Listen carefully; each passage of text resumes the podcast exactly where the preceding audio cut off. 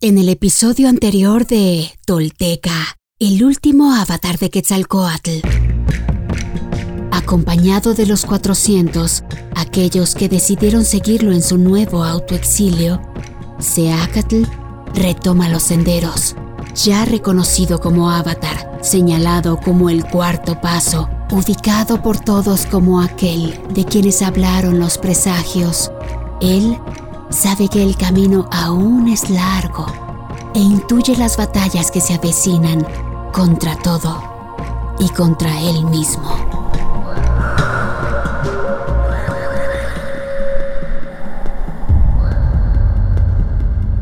Esto es Tolteca, el último avatar de Quetzalcoatl. Todo esto sucedió y los textos y códices dan cuenta de ello. Estos son hechos reales. Quienes logran desentrañar en sí mismos el secreto del todo, se vuelven personas espejo, rostro y corazón. Y en ese espejo nos reflejamos todos como herederos de la náhuac. Pagnopatescatl nochitimoixcopinan. Toish Guantoyolotl. Tolteca, el último avatar de Quetzalcoatl, un podcast basado en la obra de Frank Díaz y producida por Nación Tolteca y Fundación Donde Educarte. Producción y realización, Warp. Narración, Mardonio Carballo. Suscríbete a nuestro podcast y síguenos en redes sociales como arroba Nación Tolteca.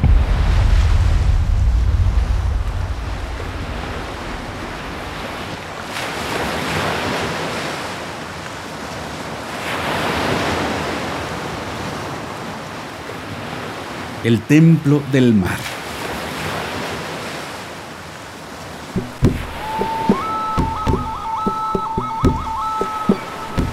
Champotón, actual estado de Campeche.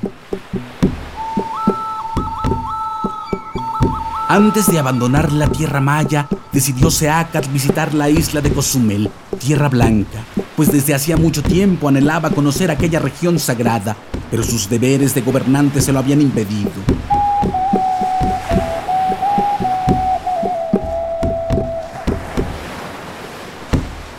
Dio pues la orden de dirigirse a la costa oriental.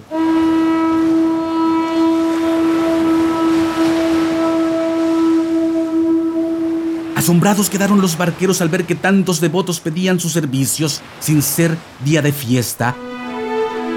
Rápidamente llamaron a sus compañeros y tras una hora de navegación atracaron en una laguna costera en el extremo norte de la isla. Viéndose Acat que el antiguo santuario edificado en honor a la luna y Shell estaba en ruinas, decidió construir uno nuevo. Pidió a la multitud que agarrara piedras y cal y entre todos edificaron un patio rodeado con muros almenados.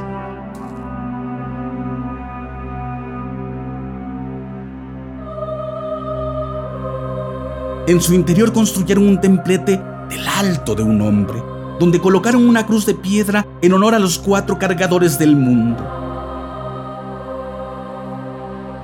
Después de su partida, esta cruz fue objeto de peregrinajes y venían de muy lejos para ofrendarle. Al día siguiente regresaron a tierra firme y pusieron cara al oeste. Como era un grupo grande, decidieron caminar lentamente por la costa deteniéndose en los pueblos que encontraban para comprar alimentos. Fueron generalmente bien recibidos, pues las noticias de las hazañas de Seacat volaban delante de ellos. En los sitios donde se lo permitieron, dejó Seacat a alguno de sus seguidores para que enseñaran a los locales el modo de vida tolteca.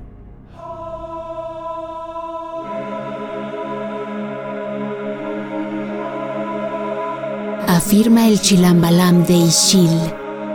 Con él se fue mucha gente. En cada pueblo donde llegaba, dejaba a alguna de ella y le tuvieron por Dios y le adoraron.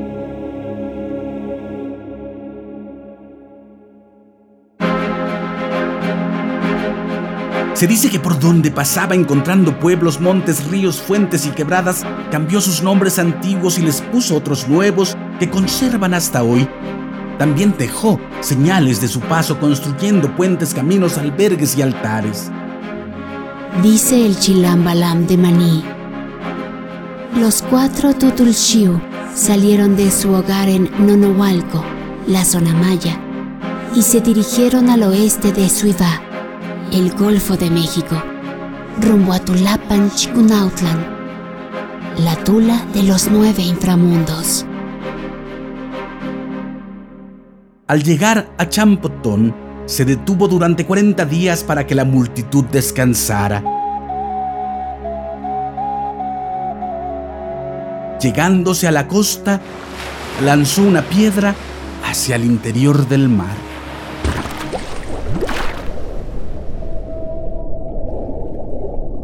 En el sitio donde cayó, hizo levantar una plataforma sobre la que construyó un templo muy bello, al estilo de Chichen Itza.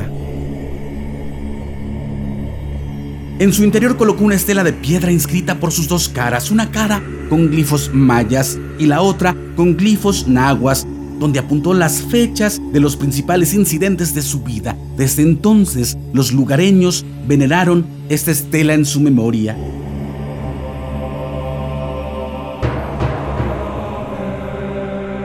con el propósito de mantener los logros de Seacat. Poco después de su partida, los señores mayas incluyeron a sus seguidores en el Consejo de Mayapán. Ellos prosperaron y terminaron tomando el poder en todas las ciudades. Con el tiempo se dividieron en dos facciones, los Cocomes y los Toturshu, que rivalizaron por el control del país.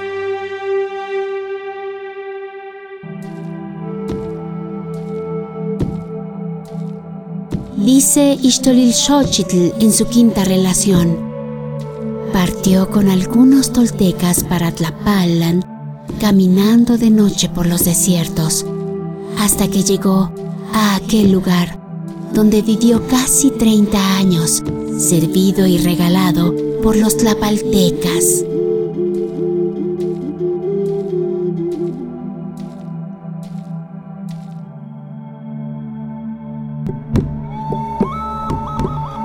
Pesar de haberlo tenido viviendo entre ellos de todas esas mañanas de lecciones al pie de la gran ceiba, no todos habían aprendido de las palabras del penitente.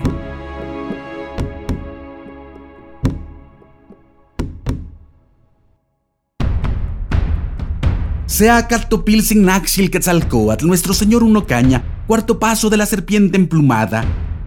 Por los pueblos anda esparciendo la palabra como las semillas lanzadas a la tierra para que den pronto fruto. Por ahí camina marcando su huella en el sendero y en los corazones a un tiempo.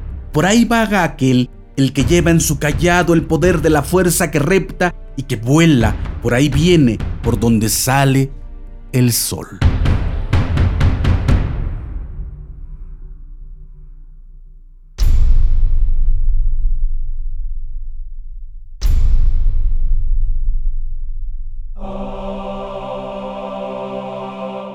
Hoy me pongo de pie, firme sobre la tierra. Al reconocerme, reconecto orgullosa con mi maravilloso pasado. Dejo atrás la mentira, las falsas creencias y la vergüenza que me fueron impuestas. Sí, estoy lista para tomar mi destino. Reconecto contigo, Anáhuac, nuestro verdadero, grandioso y milenario origen. Para que desde ahí Unida con mis hermanos toltecas, caminemos erguidos en el presente y hacia el futuro que forjaremos. En mis manos tomo conocer y morar, en el rojo y el negro, Intlili Intlapali, en la sagrada sabiduría tolteca, tesoro de la humanidad, que hoy regresa y devela su legado. Un camino para despertar y evolucionar en un mundo que se ha quedado sin imaginación ni respuesta. Así, basados en nuestra verdadera raíz tolteca, incorporando los últimos mil años de avances y sacrificios de hombres y mujeres de todas las culturas. Iniciamos la construcción de un futuro que sí es posible, deseable y esperanzador para la humanidad, el planeta y el universo. Desde la vulnerabilidad, encontramos nuestro verdadero poder. Sí, soy sagrada. Soy tolteca. Soy sagrada. Una vez más, mi corazón brilla en el horizonte. He despertado. Soy espíritu tolteca que jamás fue conquistado.